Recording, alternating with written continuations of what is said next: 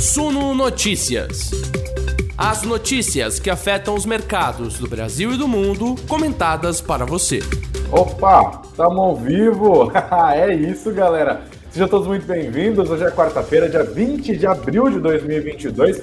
É isso mesmo, véspera de feriado. São 19 horas agora para quem nos acompanha ao vivo pela nossa plataforma aqui no YouTube. Sejam todos muito bem-vindos. Essa é mais uma live das 19 horas do Sono Notícias. Eu sou Gregory Prudenciano, editor multimídia, e agora a gente passa juntos os próximos minutos tentando entender o que aconteceu nesse mercado. E olha, ainda bem que tem um feriado, porque três pregões na semana, três quedas consecutivas, juntando o que aconteceu na sexta-feira, a gente está falando de quatro quedas seguidas do Ibovespa. Aonde será que vai parar? O índice, inclusive, perdeu o nível dos 115 mil pontos. Falaremos sobre a novela da privatização da Eletrobras. Pois é, o julgamento acabou suspenso por 20 dias depois de bastante discussão entre os ministros que compõem o Tribunal de Contas da União. Já havia uma expectativa de que houvesse um pedido de vistas, o Haroldo Cidral queria 60 dias, outros ministros querendo 7, aquela história toda. 20 dias é derrota política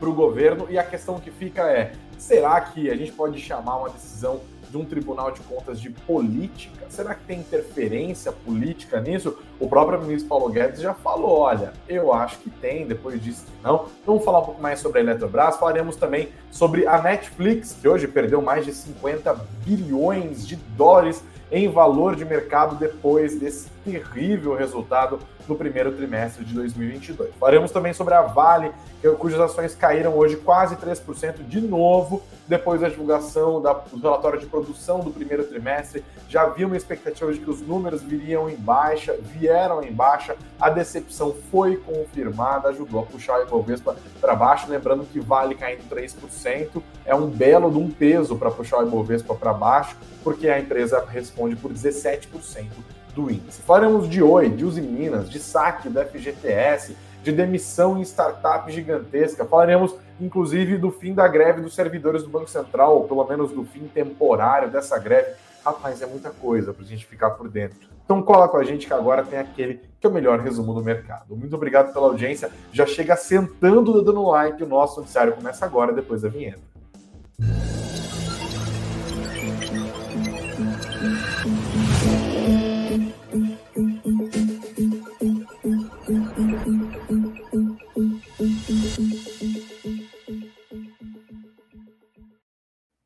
Obrigado a todos pela, pela audiência, a todos que nos acompanham pelo YouTube, também a todos que nos acompanham pelas plataformas de podcasts. Nos dois lugares vocês podem curtir o nosso conteúdo. Se está no YouTube, não se esquece de se inscrever também. Se está nas plataformas de podcast, é só seguir o perfil aqui do Suno Notícias. E ó, não se esqueçam do like, que é sempre muito importante. Deixo boa noite aqui para o Fábio Barros, que deixou um comentário de teste aqui, para o Marcos Mesquita também, que falou mais um dia de quedas muito bom para comprar renda. Obrigado, Marcos, pelo seu comentário, por compartilhar um pouco da sua estratégia aqui também. Já o Saed Abad espera que a queda da B3 melhore logo, que é um processo se reverta. O Edilson falou que o dia foi complicado hoje, né? É isso, o Lert destacou importante. Dia complicado para adivinhações, mas excelente para encher o carrinho. Tem muita gente feliz com essa sequência de quatro, quatro quedas consecutivas do Ibovespa. Boa noite também ao Mário Barros, a Lívia Maria, a Marlene Oliveira, que nos acompanha de Rio Branco, no Acre,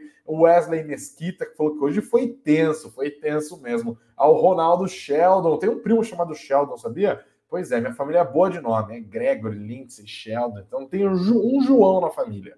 Não tem. Família tradicional mesmo, brasileira. Ao Marcos também deixando boa noite dele, boa noite, Greg. Muito obrigado. Like confirmado, assim como o Silvio Schneider aqui, seguro e Bovespa. Boa noite, Silvio. E também ao Clériton, que é o meu nome preferido aqui entre toda a audiência. Um grande abraço, um grande beijo a todos que nos ouvem e que nos assistem, tá? Galera, como eu disse, Bovespa caiu pela quarta vez consecutiva, hoje 114.300 pontos, para ser mais exato, 114.344 pontos. A queda foi de 0,62%. A moeda americana também caiu, continuou seu movimento. Hoje foi um dia de desvalorização geral do dólar, tá? mas assim, tá caindo forte aqui no Brasil. Às vezes o dólar tá subindo lá fora e continua caindo aqui. Quando cai lá fora, cai aqui também. É fluxo estrangeiro, a galera colocando grana aqui na renda fixa, principalmente, né? Aquele movimento de fluxo de gringo para bolsa deu uma enfraquecida nesse momento de expectativa de elevação dos juros nos Estados Unidos. Os investidores procuram investimentos mais seguros, correm para os títulos do Tesouro Americano e isso acaba causando um movimento inverso do que nós vimos nas últimas semanas aqui na nossa bolsa. Mas quando a gente está falando de renda fixa, o carry-over ainda vale a pena porque o diferencial de juros é muito alto. A gente está falando do segundo maior diferencial de juros do planeta, tá? Aqui no Brasil, a queda da moeda americana hoje foi de 1,02%, fechamento aos R$ 4,00 e 62 centavos, 46204. O índice de fundos imobiliários, o IFIX, foi o único que subiu ali desses três que a gente sempre olha, 0,10% de alta aos 2.808 pontos, tá? Olhando para Nova York, o dia foi misto, tá? As bolsas foram para direções distintas, mas Nasdaq caiu com força, uma queda de 1,22%, refletindo o desabar de 35% das ações da Netflix. Vamos falar um pouquinho mais sobre os números da Netflix hoje, tá? Nessa quarta-feira, o Ibovespa teve uma oscilação ali quase o dia inteiro ah, no nível negativo, foi do 113,9 no nível mais baixo ao 115,056, fechou ali nesses 114,344, como eu disse, tá? Teve uma limitação no giro, porque a gente está falando de uma véspera de feriado, então é um dia de menos liquidez. Até aqui, o Ibovespa está caindo 1,58% nesta semana. No mês de abril, a queda é de 4,71%, mas no ano ainda há ganhos acumulados de 9,08%.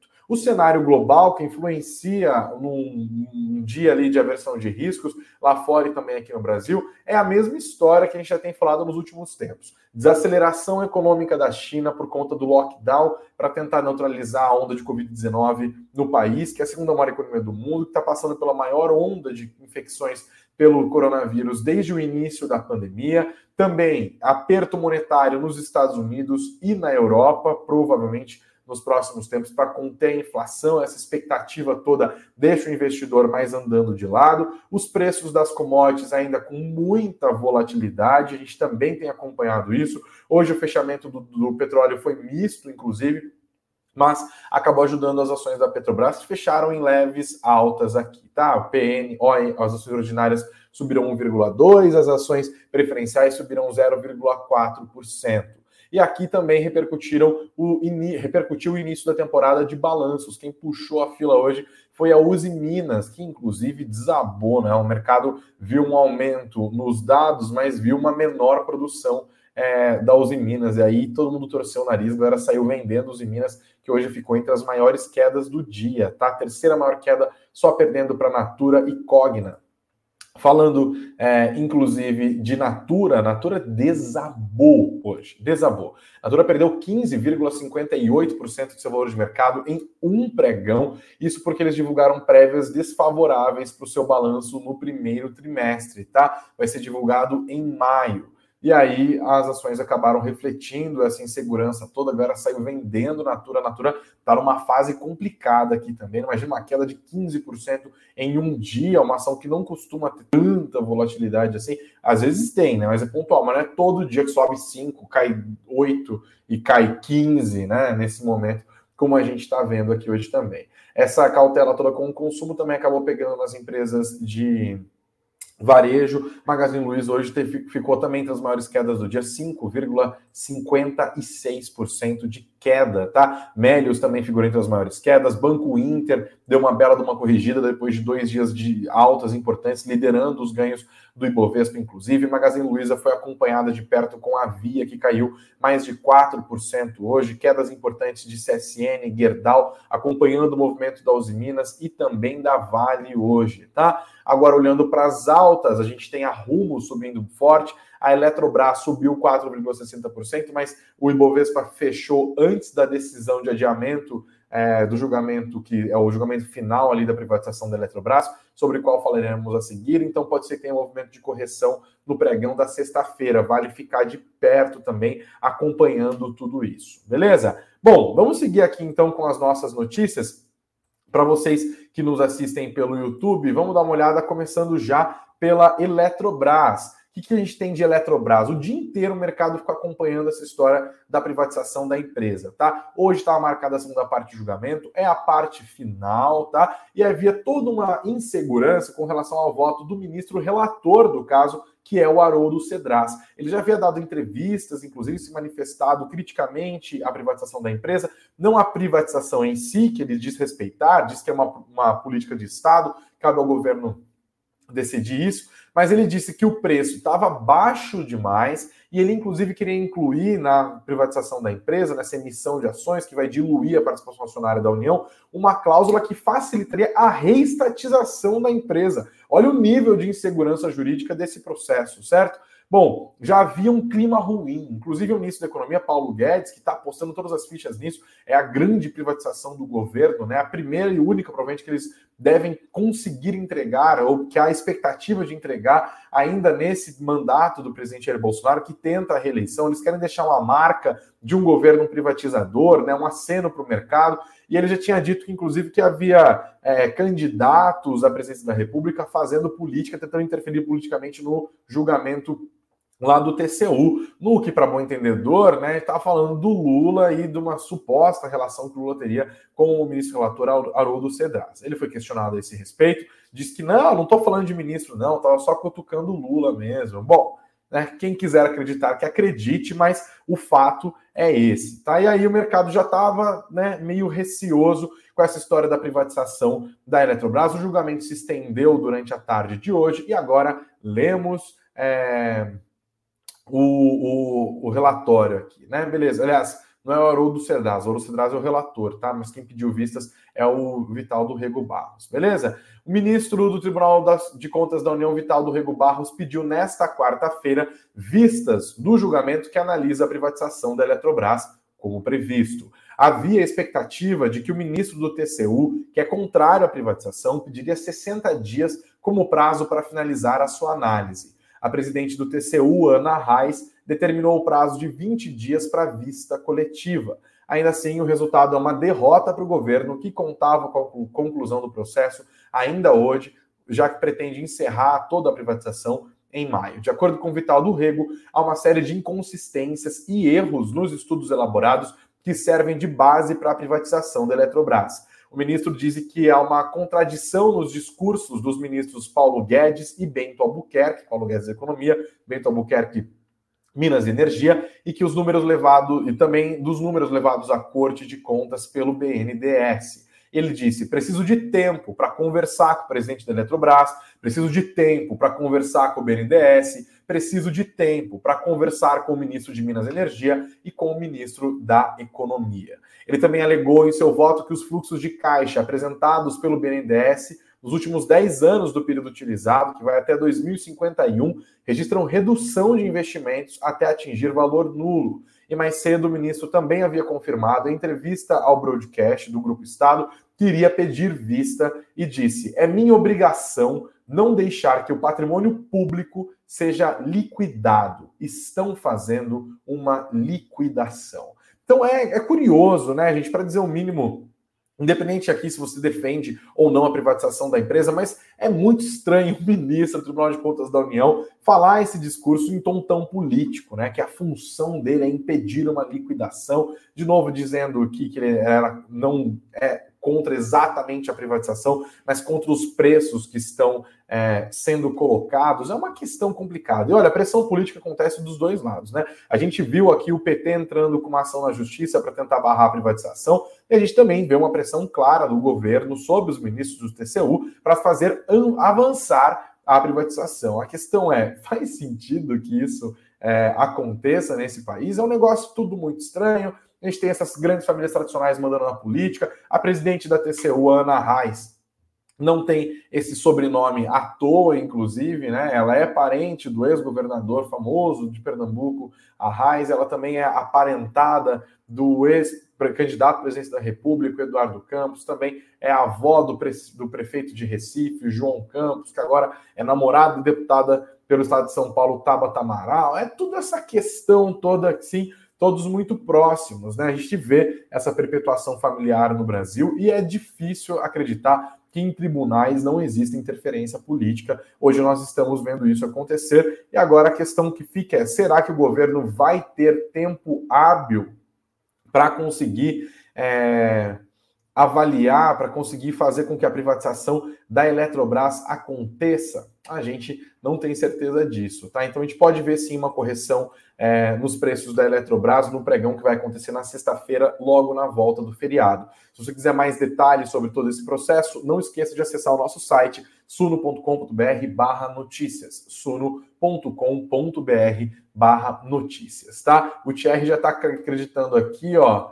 que esqueçam a privatização. Isso é lenda no Brasil. O, o, complicado é, se o negócio vai sendo adiado, adiado, adiado, vai ficar lá para uma janela entre junho e agosto, julho e agosto, esqueçam, já é eleição. Ninguém vai privatizar nada nesse momento.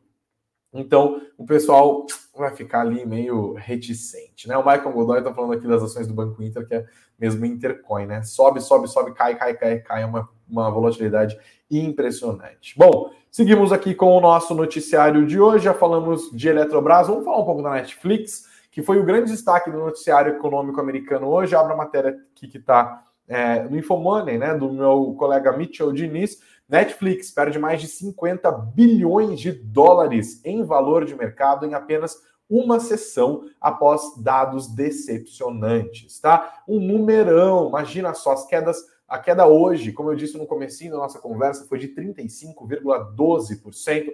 As ações terminaram o dia em 226 dólares e 19 centavos, tá? Os detentores das BDRs aqui no Brasil também viram os papéis caírem muito fortemente, 24,27%. A BDR do Netflix negociada aqui na nossa B3 terminou o dia a R$ 20,75, tá? Por quê?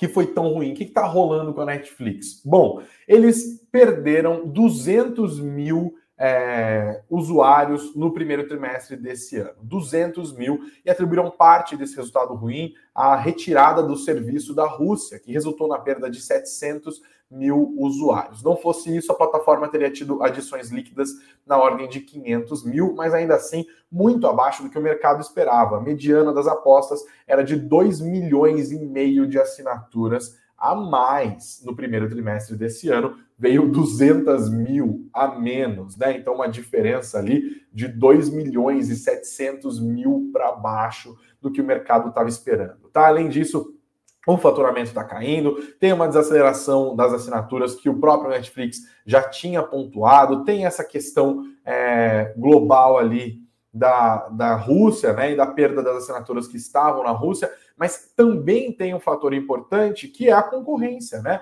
Netflix tem sofrido com uma concorrência brutal ao redor do planeta. Além dos players globais, né? Nós temos aqui, pensa, dois anos atrás, me fala que, inclusive, deixa eu saber de vocês quantos. É, serviços de streaming vocês assinam, né? Dois anos atrás eu assinava Netflix e, sei lá, Amazon. Hoje a, acaba assinando e a gente desassina e assina outros e tal, né? Netflix, é, Amazon Prime, HBO Max, Disney Plus, Star Plus, Paramount Plus e mil outros, fora os especializados, né? Por exemplo, no Brasil tem dos, dos filmes é, mais cultos e tal, como MUBI, já assinei também. Aqui tem um player importante que é a Globoplay, né? Que inclusive bomba nesse período de Big Brother, que faz parcerias com várias empresas de telecomunicações e tal. Você sabe que eu estou num sofrimento aqui com a minha internet, né? Estou tentando assinar a Vivo. A Vivo não me responde, inclusive, eles têm esses pacotes, ah, que você assina a Vivo e assina Globoplay junto e tal. Então tem muita concorrência para Netflix. A audiência, claro, vai se dispersando, há uma desaceleração nas novas assinaturas. A questão é até onde a gente vai ver espaço nesse mercado, né? Esse climão da Netflix, inclusive, empurrou para baixo não as ações de outras empresas do setor. Hoje a Nasdaq acabou fechando nessa queda forte hoje é, de 1,2%. Netflix perdendo 50 bilhões de dólares de valor de mercado numa queda de, sei lá, de 35%. Lembrei o número, 35%, tá? Bom, mais destaques de hoje. Vale, a Vale caiu hoje esse 2,1% que está no nosso título aqui está desatualizado, não sei se eles já atualizaram, mas as ações da Vale caíram hoje. Quanto que foi Vale 3? Foi 2,70%, lembrei. Porque eles divulgaram uns números da produção abaixo do esperado, tá? O mercado já tinha essa expectativa, nós vimos as ações da Vale caírem com força ontem, mas nós tivemos. É hoje uma continuidade desse movimento, dada a decepção dos dados de produção da empresa. Né? A produção de ferro, de minério de ferro, totalizou 63,9 milhões de toneladas, enquanto as vendas somaram 53,6 milhões de toneladas. Tá? A produção de minério de ferro na comparação anual caiu 6%, as vendas caíram 9,6%, comparando aqui o primeiro trimestre desse ano com o primeiro trimestre do ano passado, tá? O guidance da empresa seguiu firme, mas alguns dos guidance foram colados na estimativa de baixo. Então, a gente tem é, uma situação mais difícil para Vale. Eles atribuíram isso, inclusive, as chuvas, né? As chuvas de janeiro afetaram parte da produção, as chuvas de março, também houve problemas na, no transporte de mercadoria, e agora a gente também vai olhando cada vez mais para essa desaceleração econômica da China, o gigante asiático, que é o país que mais demanda minério de ferro, é o mercado principal da Vale, e isso cria toda uma, né, instaura toda uma instabilidade, um temor para esse mercado. As ações da Vale caíram hoje, assim como em bloco caíram as ações do setor de mineração e siderurgia. Perfeito? Hoje houve a divulgação do livro bege do Federal Reserve, do Banco Central dos Estados Unidos. A gente está falando do Banco Central mais importante do planeta. E o livro bege é o livro que condensa as estimativas do Banco Central americano para os principais indicadores macroeconômicos. É como o Banco Central americano está vendo a caminhada da economia nos Estados Unidos é, e como isso pode afetar as decisões de política monetária, que por sua vez afetam todo o mercado, afeta tudo, afeta o resto do país, dos planetas, do, dos planetas não, né? Por enquanto afeta só o planeta Terra mesmo mas afeta o resto dos bancos centrais. As decisões de política monetária ao redor do mundo também são impactadas por essas decisões. E aí não teve muita surpresa, tá? O mercado até que passou bem pelo livro bege, as expectativas foram confirmadas. O Fed destacou a incerteza geopolítica e a inflação, ofuscando a perspectiva de crescimento da economia. Então, eles pontuaram aqui guerra na Ucrânia, sanções contra a Rússia, o aumento dos preços tudo isso que a gente já tem tratado aqui nas nossas lives em todos os dias, né, foi pontuado aqui no Federal Reserve. É por isso que eu me ocupo de explicar a macroeconomia, por isso que a gente fala de política, porque a gente fala de geopolítica, para deixar você por dentro de tudo, porque na hora que você lê um relatório ali de um livro bege, por exemplo, você, ah, entendo tudo é, o que está rolando, né? Bom, é isso. Hoje o livro bege foi divulgado sem grandes surpresas.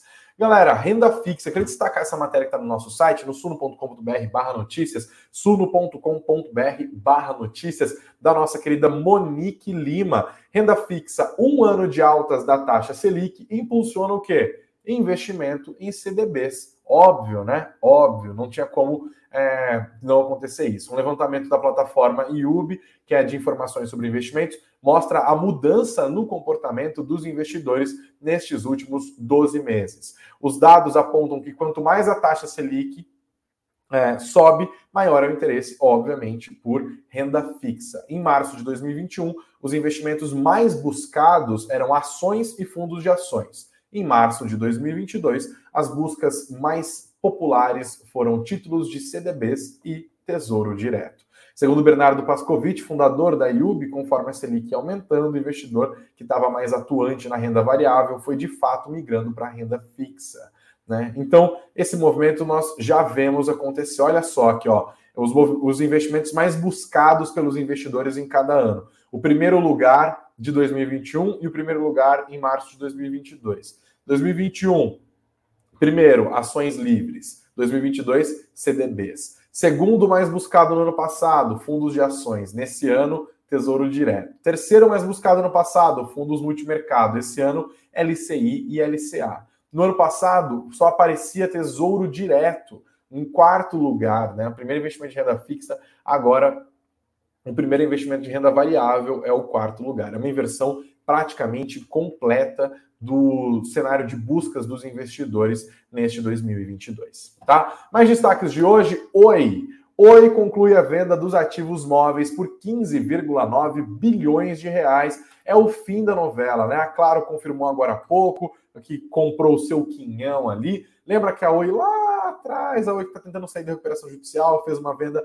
de 16,5 bilhões de reais da sua estrutura de telefonia móvel para as concorrentes TIM, Vivo e Claro. Esse processo demorou enormemente, porque ele teve que ser aprovado pelo CAD, teve que ser aprovado pela Anatel, vai e volta e tal. No final das contas, eles acabaram é, concluindo a venda, a venda foi aprovada, teve alguns remédios, algumas restrições que foram impostas, e agora a Oi informou que concluiu a venda dos ativos. E aqueles 16,5 bilhões de reais acabaram se tornando 15,92 bilhões de reais, porque houve alguns ajustes é, nos valores, tá? Conforme fato relevante, com o fechamento da operação, as compradoras realizaram hoje o pagamento em dinheiro de 14,5 bilhões de reais para a compra da o imóvel. Rapaz, 14,5 bilhões de dinheiro, como que faz esse Pix, né?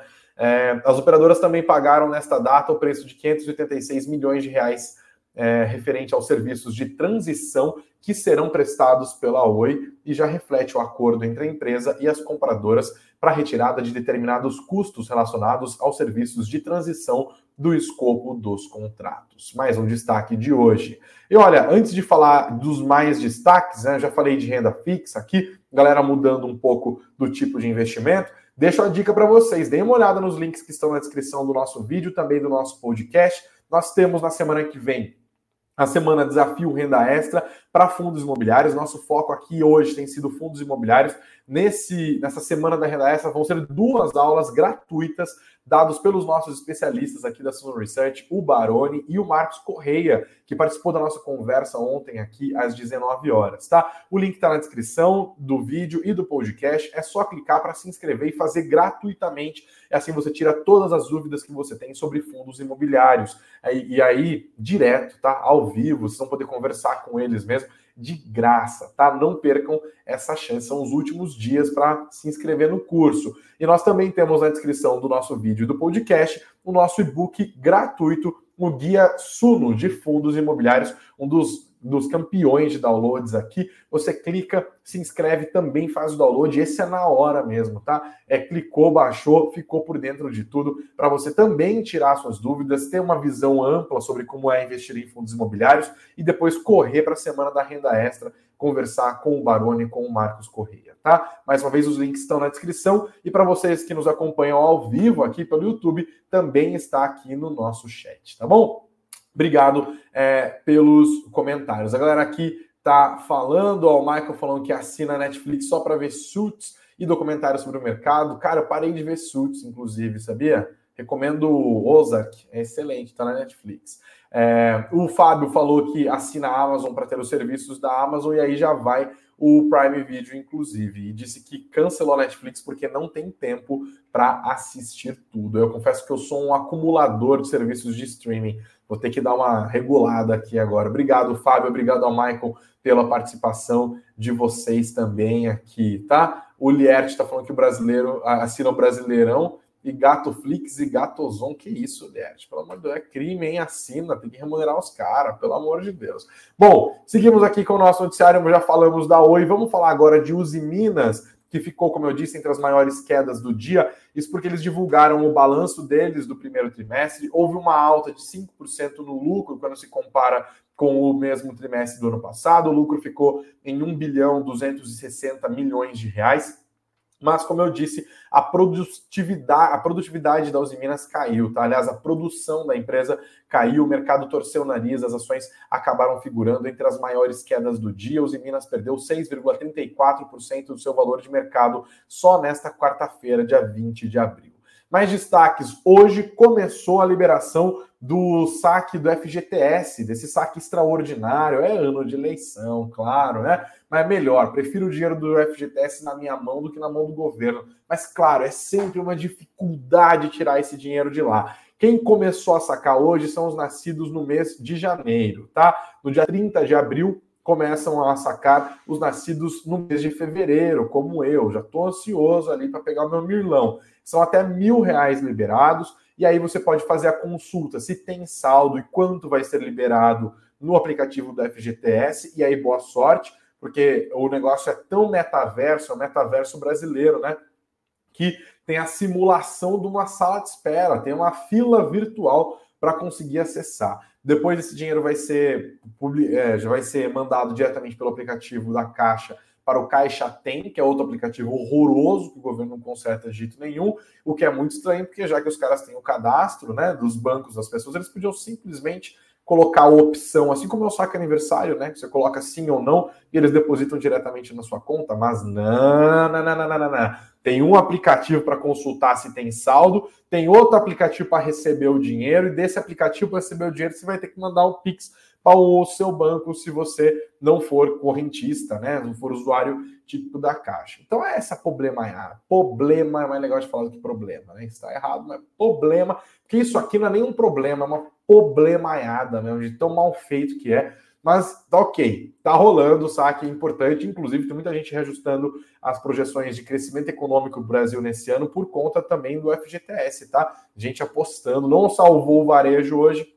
mas está liberado. O serviço hoje, inclusive, acabou apresentando instabilidade e fila de espera, para surpresa de muita gente, como eu. Tá? Outra notícia importante, galera, a greve dos servidores do Banco Central foi suspensa por duas semanas, tá? Eles resolveram dar um voto de confiança ao presidente da autarquia, Roberto Campos Neto, suspenderam e, e agora a expectativa é de que o governo acabe anunciando mesmo esse reajuste linear para todos os funcionários públicos da União, para todos os funcionários da União, óbvio, são públicos, é, de 5%. Vamos ver se isso vai ajudar a fazer com que a gente volte a ter boletim focos, fluxo cambial, os dados todos divulgados pelo Banco Central, até porque está aqui, ó, tec, tec, tec, batendo é, na nossa porta o Copom de maio, né? Que é super importante também. E é bom que o Banco Central tenha em mãos os seus próprios números para tomar a sua decisão da maneira mais correta possível, né? Esse tem que ser foco de todo mundo.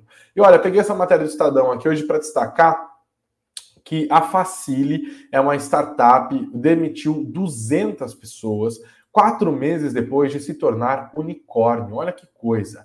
Apenas quatro meses depois de se tornar um unicórnio, que é quando a startup tem uma avaliação de um bilhão de dólares, a Facile, que atua como, como hipermercado digital de compras coletivas, fez um grande corte de funcionários. Tá?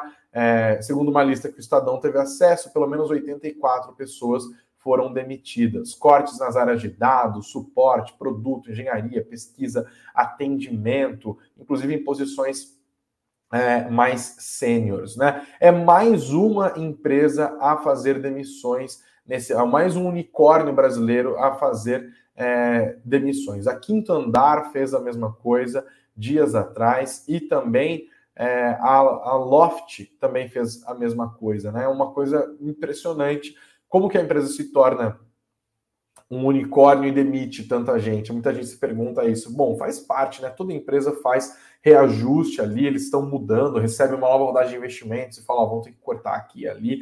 É um cenário complicado, é ruim para quem foi demitido. Espero, espero que ajude a empresa a crescer muito mais, que essas vagas sejam recompostas e abram muitas outras vagas muito em breve. Fica aqui também nossa solidariedade à galera que acabou sendo demitida nessa semana, né? Pois é. Está numa empolgação, a empresa está recebendo grana e tal, daqui de repente cortes por todos os lados, ninguém merece. Já passou por isso. No jornalismo a gente tem um, um jargão que é passaralho, né? Que é quando demite muita gente de uma vez. Foi exatamente o que aconteceu com a Facile hoje. Galera, a gente vai caminhando para o fim da nossa conversa hoje, né? Pelo amor de Deus, é feriado. Já dá para fazer aquele movimentinho Salvador. Ah, que delícia! Sexta-feira, claro, estaremos de volta. Então não se esqueçam de já colar junto com a gente às 9 horas da manhã na nossa Morning Call na sexta. Mas descansa amanhã, aproveita, fique junto dos seus e tal. Curta bastante, com juízo, tá? Porque não vai meter atestado sexta-feira, não, galera, né? Pelo amor de Deus.